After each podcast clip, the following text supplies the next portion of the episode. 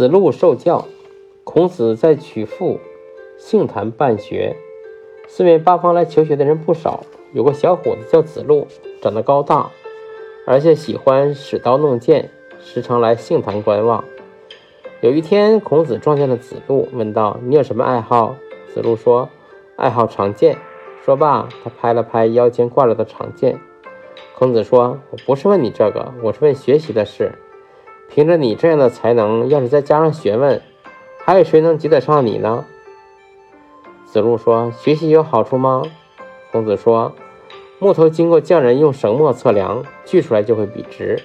人经常听取别人的规劝，就会变成不平凡的人。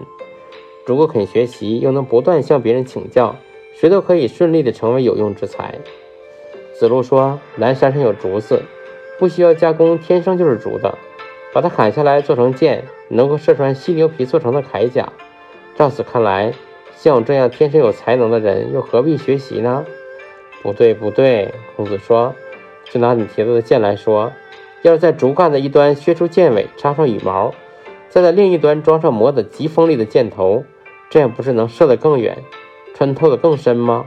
学习对人来说也是起类似的作用。”子路听了，恍然大悟。